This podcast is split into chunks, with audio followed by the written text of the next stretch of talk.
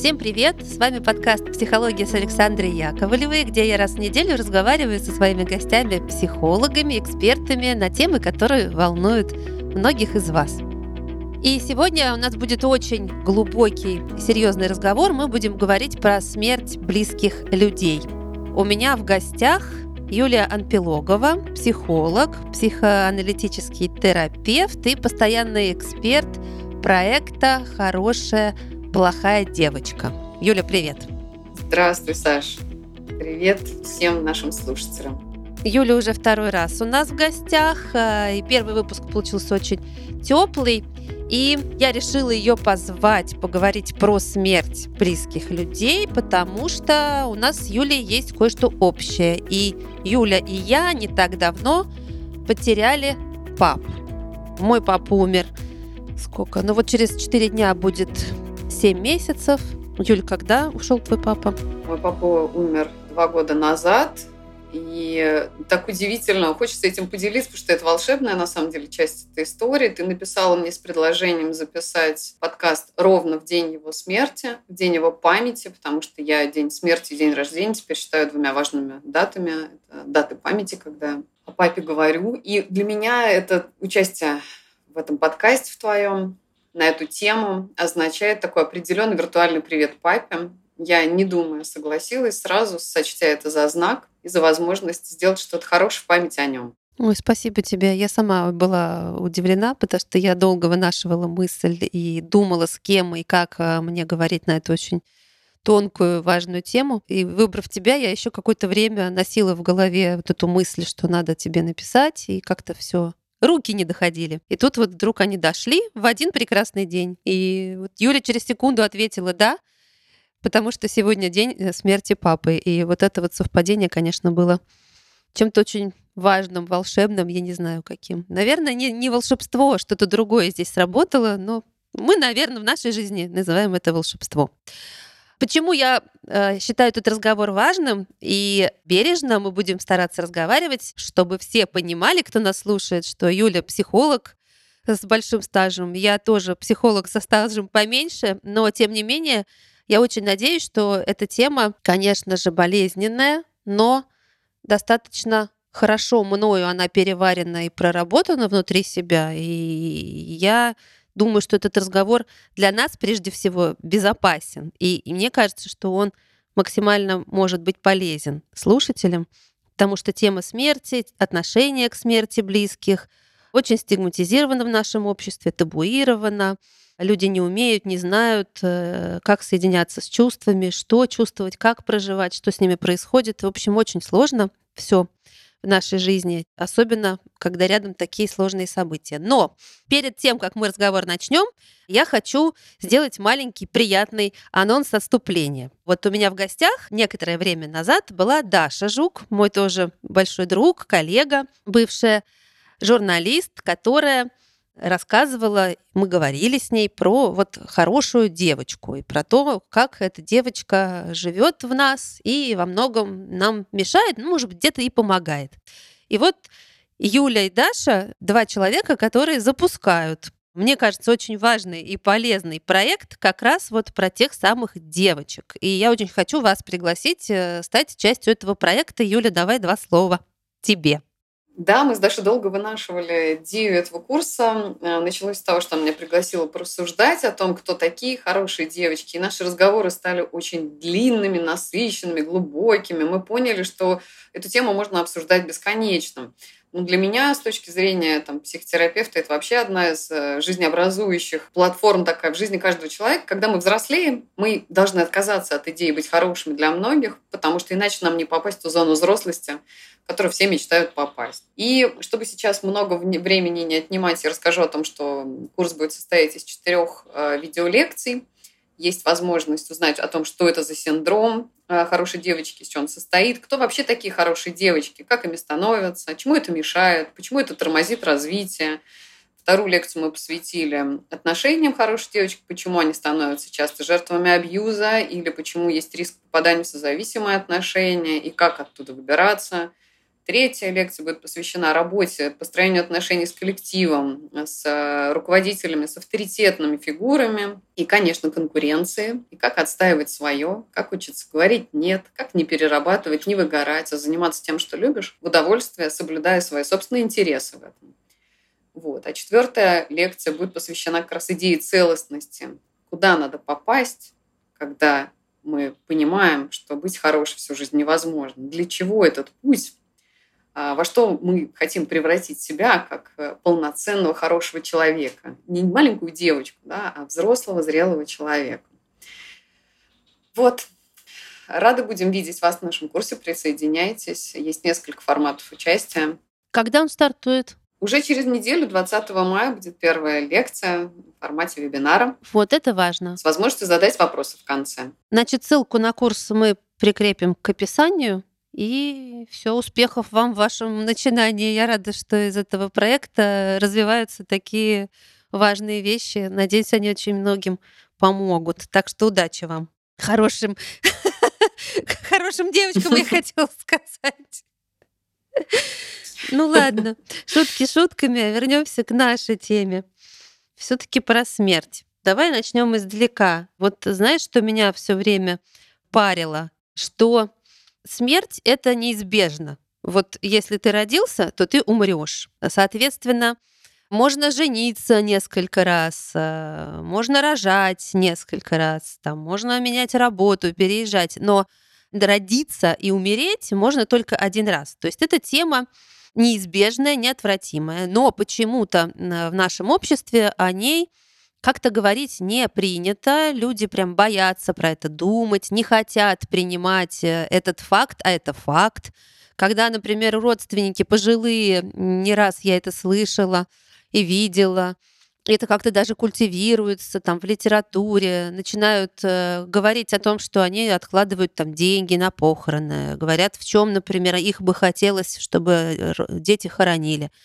Э, дети начинают махать руками и говорить, ну что ты, мама, папа, бабушка, дедушка, зачем ты вообще про это говоришь, не хочу про это слышать, слушать.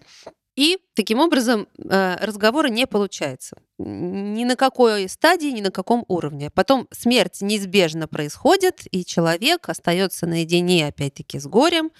В общем, все время какой-то цикл боли, страха, переживаний, тревоги. Как э, вообще относиться надо к смерти, если есть вообще такие советы? И есть ли какие-то рекомендации с психологической точки зрения, как проживать горе? Как человек, который много имеет э, дело с чужими страданиями, и часто это темы потерь, понимаю, что говорить бывает облегчением огромным, что именно разговор часто помогает выплеснуть то, что внутри накипает, поднимается, мучает, рвется наружу. И когда ты привела пример о том, что да, мы часто отмахиваемся от этих разговоров, мы, потому что ну, каждый из нас точно побывал в ситуации либо свидетелем, либо участником, где страшно эту тему поднимать. И отмахиваясь от этого, мы как будто не замечаем, что отмахиваемся от не просто чего-то важного, от такого же таинства, как и рождение. Лично я отношусь к смерти как к таинству. Как это так? Вот человек из ниоткуда взялся и в никуда уходит. Вот для меня это таинственная совершенно история. Умерший человек не выглядит как тот, которого я знала. Для меня это удивительно, что к телу нет таких чувств, как к тому живому, кто сквозь это тело на меня смотрел и этим телом меня трогал, например.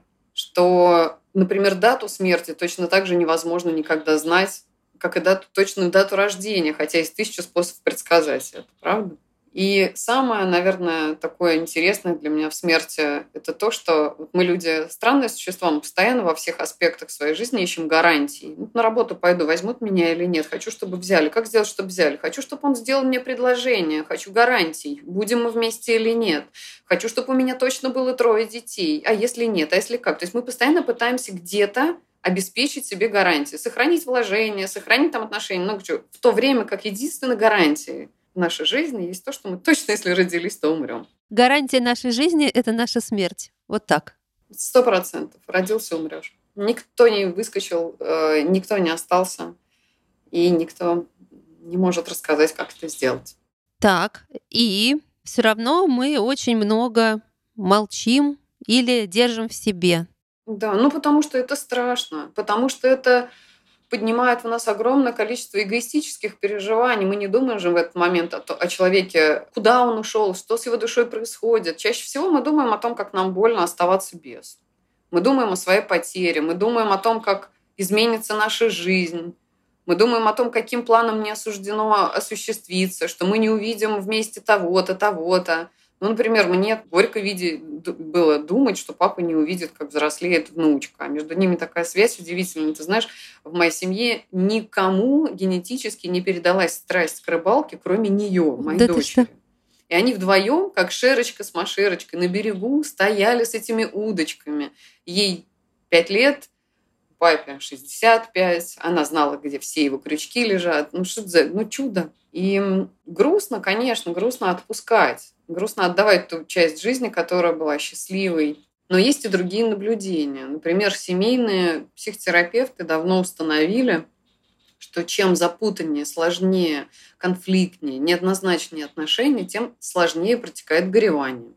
Потому что слишком много осталось неразрешенных задач. При этом, чем однозначнее, понятнее, светлее, комфортнее были чувства друг к другу, тем проще, легче и короче протекает горевание. Вот такой вот есть парадокс. И люди очень часто, зная о том, что траур, например, в нашей культуре длится год, слушай, ну, на самом деле гарантий же и обязательств нет горевать ровно год. Как бы это время выделяют на всякий случай. По общим наблюдениям, по среднестатистическим, за год все укладываются. И раньше вдовы носили эти черные повязочки, означающие, что год не трогать, то есть год бережно относиться ко мне – дать мне пространство для горевания, даже если этого горя нет, выделить эту возможность.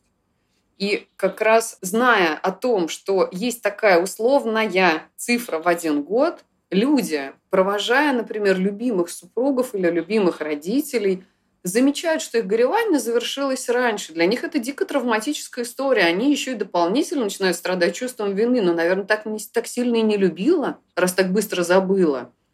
У меня есть клиенты, которые рассказывают свою историю о том, как быстро они оправились от горя по любимым ушедшим родственникам. И для них это было дополнительным таким источником травматических переживаний. Мне стыдно, как это я так отгоревала-то за 2-3 месяца.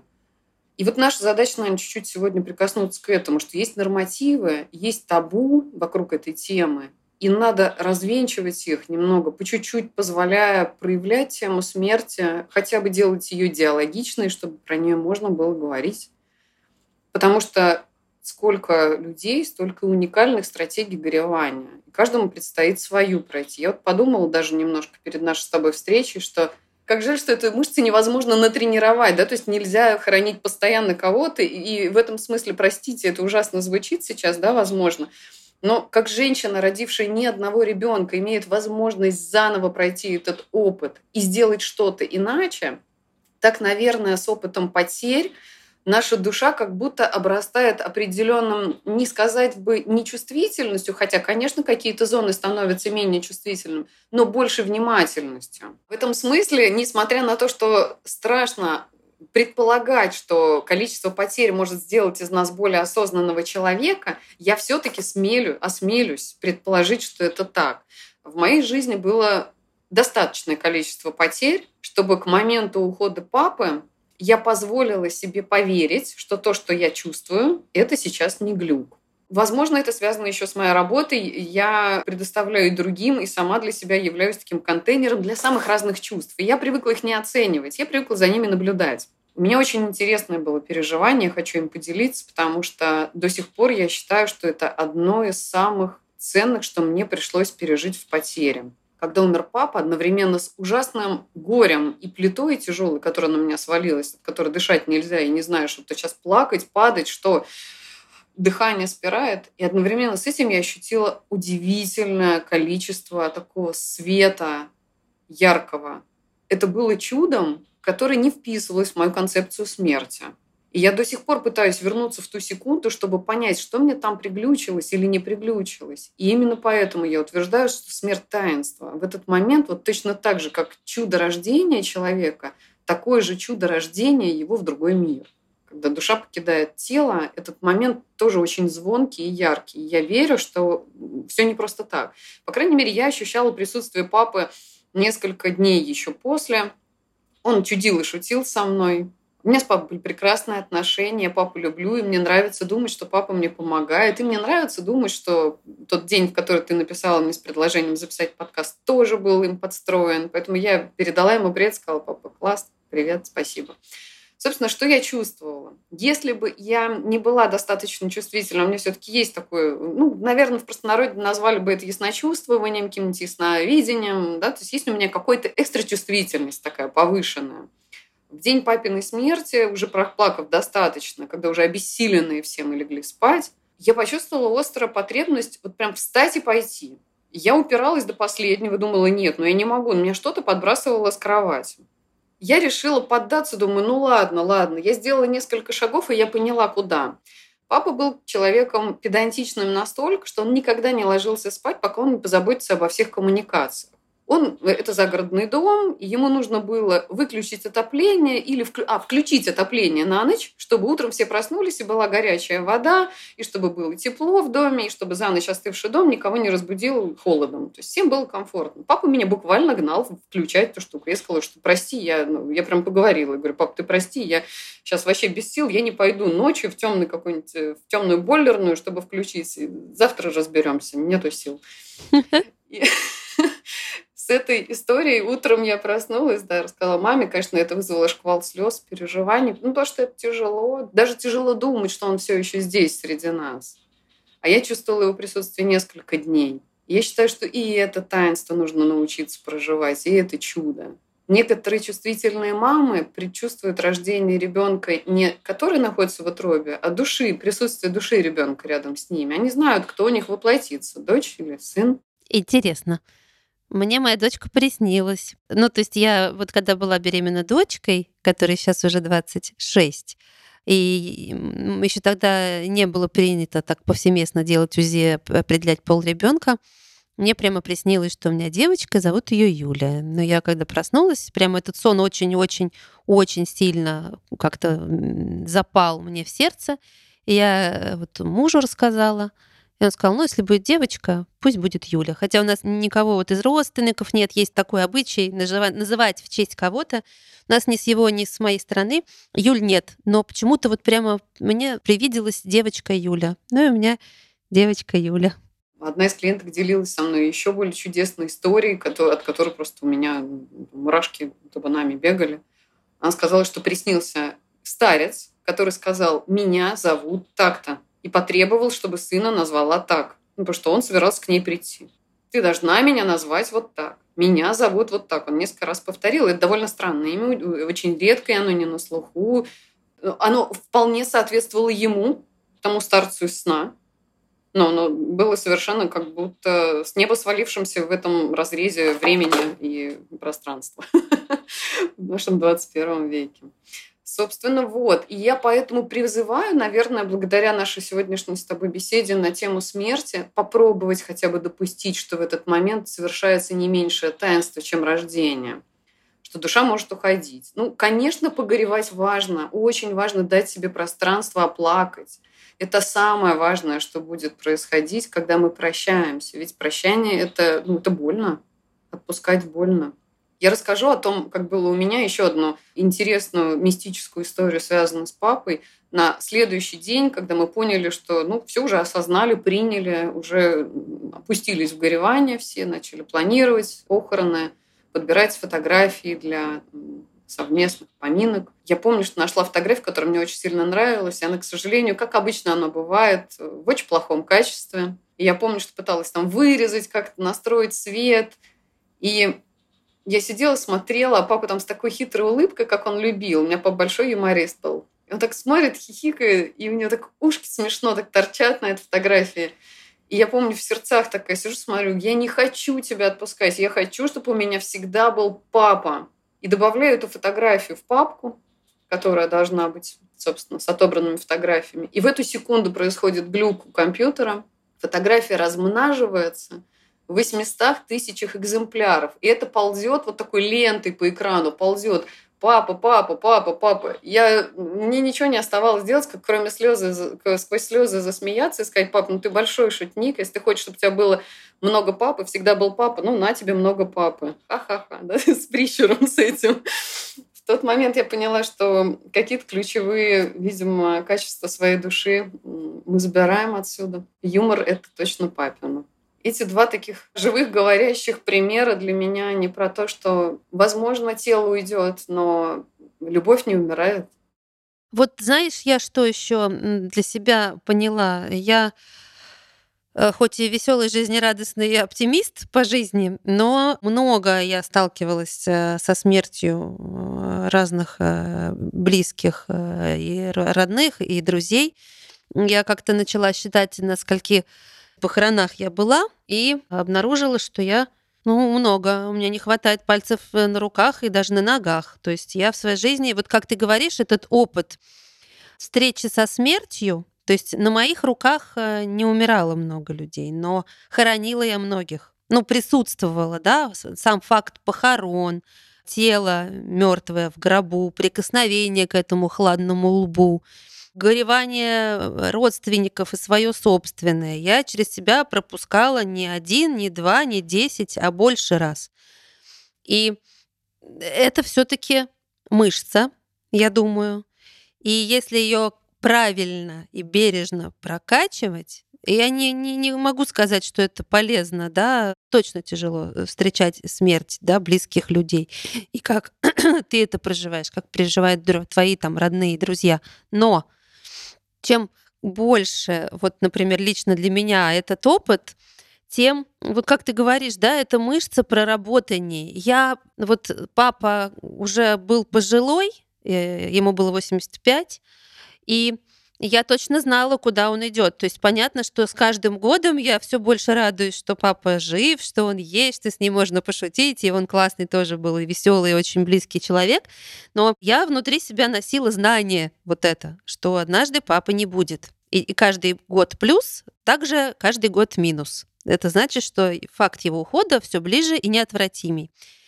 Но мне повезло с папой, и это здорово, потому что мы с папой неоднократно обсуждали его уход. И это все было в шутливой форме. То есть он над этим шутил и смеялся. Но, то есть э, это, конечно, тяжело, наверное, и очень сложно, и нетерапевтично сесть вот так вот друг на друга смотреть и говорить, ты знаешь, вот, доченька, когда я умру, и так далее. То есть мы с папой про это прошучивали, но прошучивали много раз. И он как бы прошучивал, вот где лежат те самые деньги, во что его нужно облачить, как он хочет э, быть э, там похоронен, там кремация или... То есть к моменту, когда папы не стало, я была наполнена с его стороны, и вот этим еще с моей стороны не отрицанием и не затыканием рта, что папа, я не хочу про это слышать, а мы прошутили достаточно количество Э, моей сердечной мышцы, которая позволила мне не то чтобы быть готовой, но ответы на какие-то вопросы во мне уже были сформированы. Я знала, как ему надо, я знала, чего он хочет при жизни. Соответственно, я могла сделать это уже после его смерти,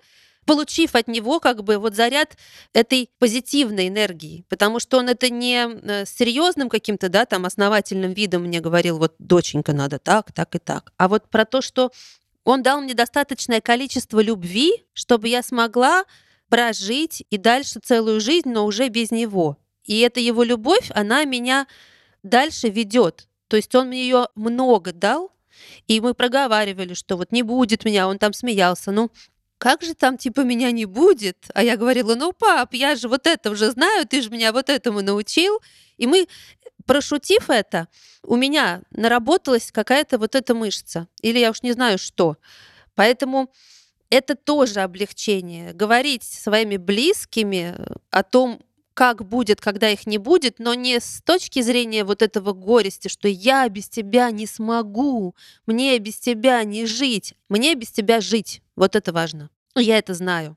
И вот именно к этому я хочу быть готова. И если мой старший, там, близкий к этому меня хочет подготовить, то мне очень важно дать ему эту возможность и себе. Если он хочет сказать об этом, я должна найти в себе достаточное количество сил, чтобы это услышать. То есть, поскольку я, правда, себя к этому готовила, то я читала, слушала, смотрела телеграм-каналы, всякие полезные книги про смерть, про горевание. То есть с психологической точки зрения я прямо тоже готовилась. Ну, есть информация, ее не может быть немного, и она не так, что ты зашел вот в библиотеку, где у вас тут про смерть, и тебе сразу выдали 100 книг. Но она есть. В принципе, если ты живой интересующихся, то ты ее найдешь. Я ее искала и находила, и вот у меня был выпуск э, про смерть подкасты, я рекомендовала еще раньше там вот э, есть замечательная книга Меган Дивайн «Поговорим об утрате». Тоже рекомендовала в подкасте и в телеграм-канале. И как бы я копила знания и капсулировала какие-то важные для себя вещи, чтобы проживать горе максимально комфортно, да? Ну, я не знаю, как сказать. Ну, зачем говорить, что проживать горе горюя? Да, горюя, но чтобы это максимально бережно произошло, и к себе самой тоже. И я рада, что у меня есть этот опыт, и я рада, что я с ним смогла прийти вот к той точке невозврата, когда папа не стало. Потому что мне этот опыт, правда, был полезен, важен и нужен. И вот ты правильно сказала про то, что чем яснее и гармоничнее отношения с этим близким, который ушел от тебя, тем короче, может быть, и легче, если так можно сказать, да, будут переживания. Но я лично вот знаю, что у меня нет чувства вины, что я не билась в конвульсиях год. Я очень гармонично с папой рассталась, правда. И, конечно, мне его не хватает. И, конечно, почти каждый день у меня рука тянется к телефону ему позвонить, или мне хочется ему что-то рассказать. И я себя ловлю на этой попытке, да, взять телефон и понимаю, что я его телефон там из своей записной книжки не стерла. И что э, я когда еду по городу и проезжаю, ну, проезжаю место, где он жил, у меня прям рука, руль повернуть вот в сторону его дома. И я понимаю, что нету его там. И, конечно, я сталкиваюсь с этими болезненными моментами, но мне очень помогло то, что я к этому все равно себя готовила. И ему я благодарна, что он тоже готовил меня. Да, Слушай, спасибо тебе огромное. Я тоже сейчас с такой любовью и нежностью наблюдала за твоим опытом прощания с папой. Мне кажется, прощаться красиво и любя – это тоже целое искусство. А еще думала о том, как э, все-таки тонко устроена наша душа, как много у нее автоматических реакций, да, вот таких как свернуть, позвонить, захотеть этого контакта. Мне лично это сейчас, э, ну, помимо опыта горевания, знакомо и по опыту миграции. Душа, правда, рвется в те места, которые ей дороги, в которых для нее был очень важный опыт запечатан. И такое ощущение, что вот наш опыт прощания – он как будто про то, чтобы по чуть-чуть забирать оттуда энергию нашей души, которая там оставалась. По чуть-чуть, по волокну, там прям по кусочечку.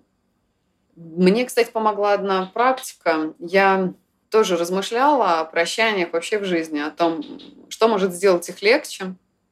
И ничего лучше, чем благодарность не нашла. А еще для меня такое что-то вроде лайфхака было. Я поняла, что гореванию нужно уделять время. Нужно не нахрапом как бы брать эту тему, сейчас я лягу там и отрыдаю, а сделать это по возможности ритмичным и по возможности ежедневным. Что я имею в виду?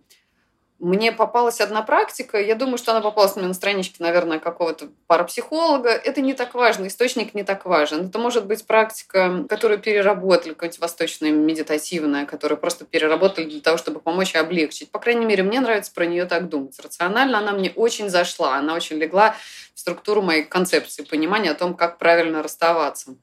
Нужно было 40 дней подряд перед папиной фотографией говорить три фразы. «Спасибо тебе за все», я прощаю тебе все, прости меня за все. И эти три непростые фразы, да, они правда тяжелые, они огромный пласт воспоминаний и переживаний поднимали. Но благодаря тому, что я делала это ровно 40 дней, для меня очень большое количество событий, поднимающихся, оказалось возможным прожить. И я сделала что-то вроде такой интенсивной терапии для самой себя, для своей души. Это как физиотерапия. Вот ходишь ты курс 10 занятий у тебя каждый день. И вот для меня это было психотерапевтической такой физиотерапией, когда я к своей душе каждый день прикладывала эту практику. И через какое-то время меня, правда, боль стала моя такой выносимой, а еще через какое-то время она стала ровной, понятной, она превратилась скорее в такое скучание. тоску, скучание, но это не было вышибающим пробки горя. Хотя, если говорить о вышибающем пробке горя, наверное, тоже сейчас такую немножко непопулярную, кощунственную вещь скажу. Ну вот мы люди здесь на Земле занимаемся тем, что приобретаем самый разный опыт. И горе является одним из очень ярких опытов, как и нестерпимое счастье. И вот иногда этот контраст очень важно в жизни иметь, чтобы понимать, какой может быть палитра моих переживаний, ощущений. Конечно, я не рекомендую всем, да, я не могу этот опыт рекомендовать, но учитывая, что он практически неотвратимый, у каждого в жизни случалось или случится потеря, это, мне кажется, очень важным видеть как просто такую огромную палитру цветов. Что я пережила от ярко слепящего белого до мрачного густого черного. И это круто, что моя душа получила вот такой опыт. Слушай, твое мнение, имеешь на него право. Хотелось добавить про поддержку. Это уже касается того, что вот уходит близкий твой человек, и вокруг очень много там друзей, знакомых, родных. И, конечно же, многие из них очень искренне сочувствуют. Но мы не умеем, к сожалению, опять-таки поддерживать, нас не учили. Мы не знаем. Ну вот там максимум, что есть ну, в стандартизированном, мне кажется, подходе каждого человека там набор фраз «прими мои соболезнования», да, вот, ну, какие-то вещи, которые хоть как-то ты понимаешь, что вот здесь ты их озвучишь, и это ок. Но дальше ты не понимаешь, что человеку нужно, и ты хочешь вроде ему помочь. И ему, наверное, нужна помощь. Но кто-то говорит, не трогайте меня, там я сам. Или все нормально, пожалуйста, отойдите, да, дайте мне побыть. И ты думаешь, ну, конечно, я уважаю его чувства. Кто-то наоборот хочет, чтобы его обнимали, гладили и давали ему море любви и вот этих вот каких-то важных слов и времени. Но у каждого реакции свои, каждый там воспитан по-своему. И поэтому мы часто просто не знаем, что человеку нужно. И даже если мы его спрашиваем или говорим, я готов там тебя поддержать. Скажи как. Человек сам не знает как. Потому что он с этим горем все равно не справился, и если бы у него была инструкция, как его поддержать, наверное, бы он мог ей воспользоваться, но ее нет. Вот какие-то есть, э, может быть, вещи, которые важно знать. Может быть, поэтому и существуют эти унифицированные стандартные фразы. Когда мы не знаем, что, то есть хотя бы это. Когда мы не знаем, что дарить, условно говоря, точно есть открытка. Кто-то позаботился. Да? Когда мы не знаем, что сказать, есть хотя бы стандартный набор фраз. Вот мне кажется, чем человек к себе внимательнее, чем осознаннее, простите за это почти матерное уже слово, тем точнее он знает, как ему можно выразить поддержку, то есть в какой форме он ее примет. Это как языки любви. Помнишь, такая книжка была? «Пять языков любви». Для кого-то объятие – это форма, которую он готов сейчас предоставить, а для кого-то единственная форма любви, которую он готов принять – это подарок. То есть не тактильный контакт, а подарок.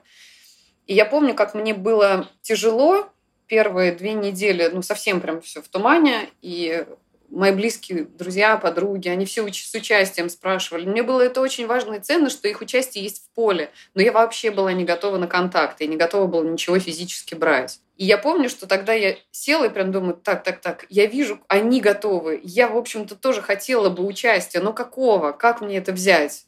Я попросила, что пришлите мне, пожалуйста, торт прям целый, я прям съем, мне хочется сладкого. Единственное, чем я сейчас могу, это утрату подсластить, это прям тортом. И это было облегчением для всех. Потому что на самом деле это мучительно находиться в этой зоне, когда ты готов, но ты не знаешь, что сказать. Я и сама была свидетельницей чужого горя, когда у меня от онемения, от шока, у меня не находилось слов. Это, правда, очень некомфортная точка для всех. Но главный здесь горюющий, главный здесь скорбящий, здесь, хочется сказать, ваши чувства вторичны, простите. Да? Для этого как раз и наблюдаем мы за жизнью, течением там, горевания других людей, чтобы, возможно, обогащаться этой формой. Но все же ничто не обогащает так, как прожитый самостоятельный опыт. Только тогда ты как будто становишься по-настоящему, обладаешь этой мышцей, которой раньше у тебя не было. А вот теперь до нее докоснулся. И там достаточно, возможно, уже просто взгляда. Но я могу поделиться теми фразами, например, которые помогали мне. Давай. А, мне всегда помогает «я тебя люблю, я с тобой». Мне очень жаль, что через тебе приходится через это проходить. Если что, я рядом. Хочешь, я приеду. А еще мне, помню, мало знакомый мне человек, я уж не знаю, ком бы, наверное, из этого сыграл. Да, не близкий человек, не из ближнего круга, написал, что если можешь сейчас почувствовать мое присутствие рядом с тобой, я бы хотела тебя взять за руку. Это было тоже очень пронзительно, да. Позволь, я вот прямо пока мы говорили, открыла эту книжку, которую я э, только что рекомендовала, Меган Дивайн. И как раз здесь есть глава, которая называется «Почему слова утешения так неприятны?» И она как раз пишет про те э, слова, которые неприятны, но которые часто люди говорят. И вот на них, возможно, плохая реакция у человека, который переживает боль утраты. Вот, я зачитываю. Смотреть, как страдает любимый человек, очень тяжело. Близкие говорят вам, что вы сильны и сможете все преодолеть, что когда-нибудь станет лучше, что не всегда будет так тяжело. Они предлагают взглянуть в светлое будущее, которое наступит, когда боль утихнет. Одним словом, окружающие предлагают вам скорее покончить с вашим горем. Они говорят, что они бы делали на вашем месте, рассказывают о своих утратах, как будто все трагедии одинаковы, как будто бы знание о страданиях других людей для вас сейчас имеет какое-то значение. И каждый от близких друзей до случайных знакомых имеет собственное мнение о вашем горе, и каждый хочет чем-нибудь помочь. И, разумеется, люди хотят облегчить вашу участь. Это и значит быть человеком. Мы хотим приглушить боль, хотим помочь. Хотим, чтобы нам помогли. Однако многие горюющие люди не чувствуют поддержки. Наоборот, им кажется, что их стыдят, сторонятся, ими пренебрегают. А в свою очередь те, кто пытается помочь, ощущают себя неэффективными, неполезными, а какими-то лишними или неоцененными. В общем, никто не получает того, что хочет. И, короче говоря, дальше тут много разных слов, и финал такой. Горе — это не проблема, которую надо как-то решать. Оно не неправильно, и его нельзя исправить. Горе — это не болезнь, и его не надо лечить. Надо просто позволить ему состояться. Короче говоря, мне кажется, что это очень важно. Все пытаются друг друга вылечить, потому что хочется, правда, помочь. Если больно, то надо лечить рану. А здесь не болезнь, здесь, ну, конечность, да, ты встретился с концом близкого человека, ты уже, правда, никогда его живым не увидишь. И поэтому это не рана, которую можно вылечить. Это другое состояние. И вот здесь у нас у многих наступает тупик, потому что многие относятся это как к ране, которая заживет, как к болезни, которая когда-то пройдет. И поэтому вот здесь, мне кажется, очень важно понимать, что это другое состояние. Согласна. Уважение к этому горю, к чужому как уважение к чужой судьбе, которая закончилась в этот момент. Также уважение к чувствам горюющего. Ты знаешь, я еще подумала о том, что человек, который столкнулся с большой потерей, настолько большой, да, вот что он переживает опыт конечности. Спасибо тебе за эту формулировку. Даже благодаря тебе мы сейчас узнали про эту книгу. Мне кажется, классно написано, очень толково, понятно. Я подумала, что человек, который столкнулся с конечностью, он никогда не будет прежним. И этому тоже надо дать состояться. И это уважать тоже, охранять, да, вот не нападать на это.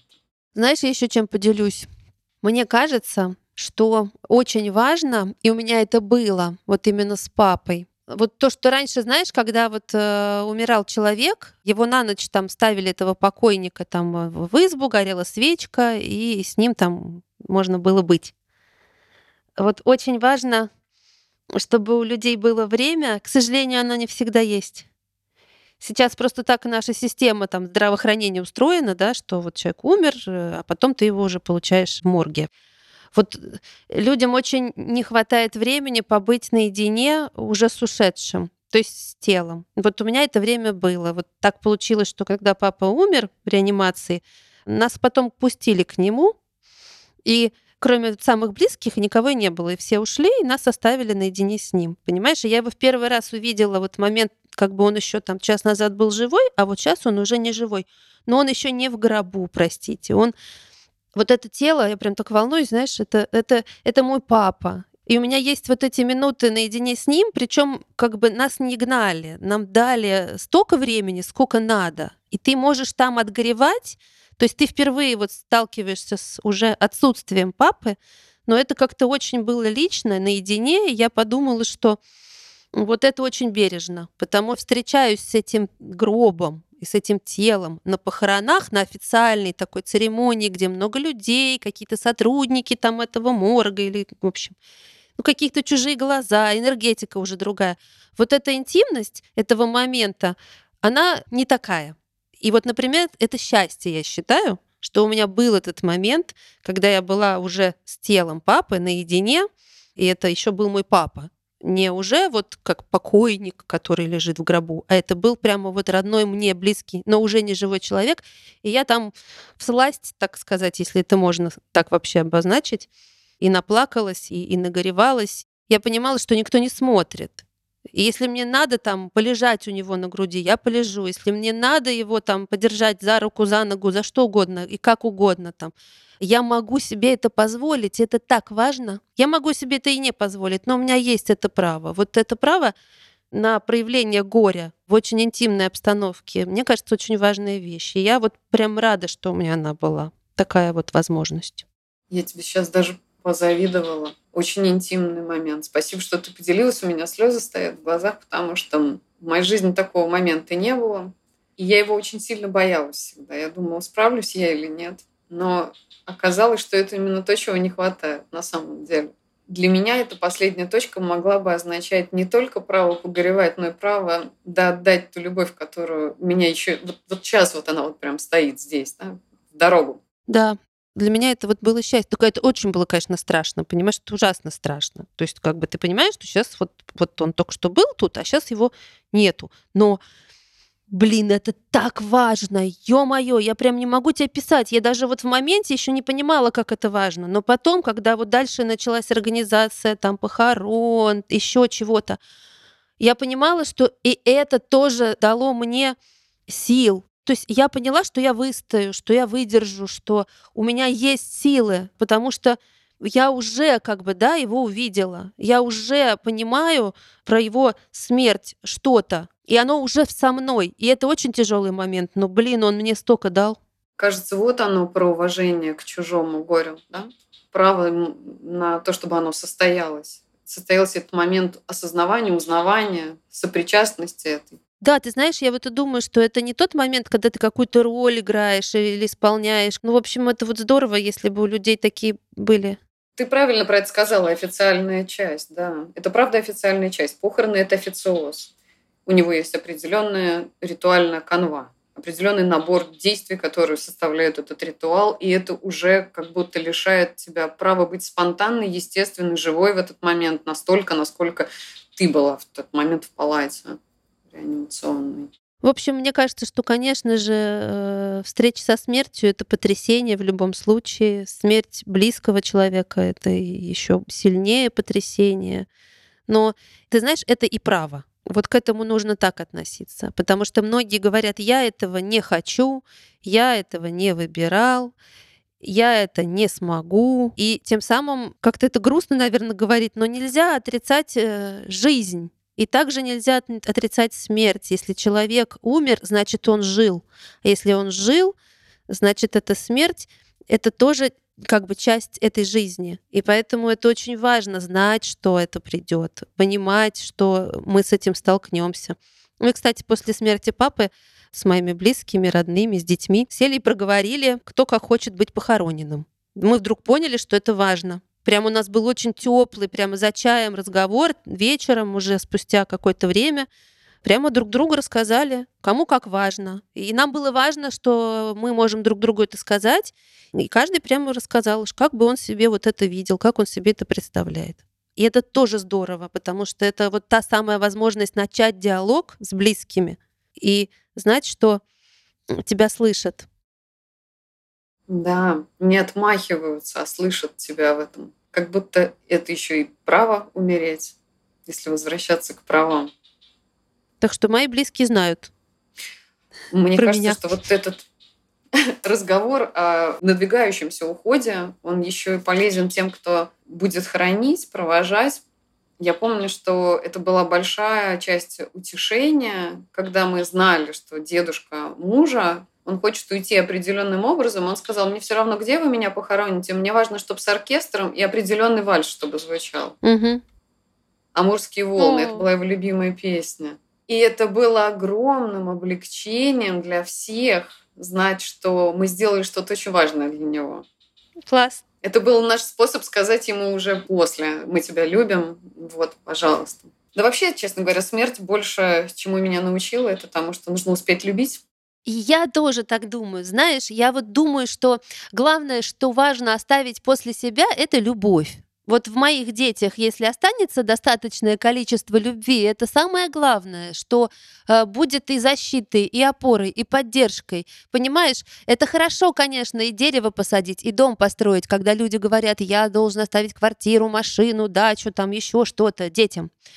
Но, боже, ну, некоторые иногда убиваются ради этого дома, машины, квартиры, а потом раз их нет.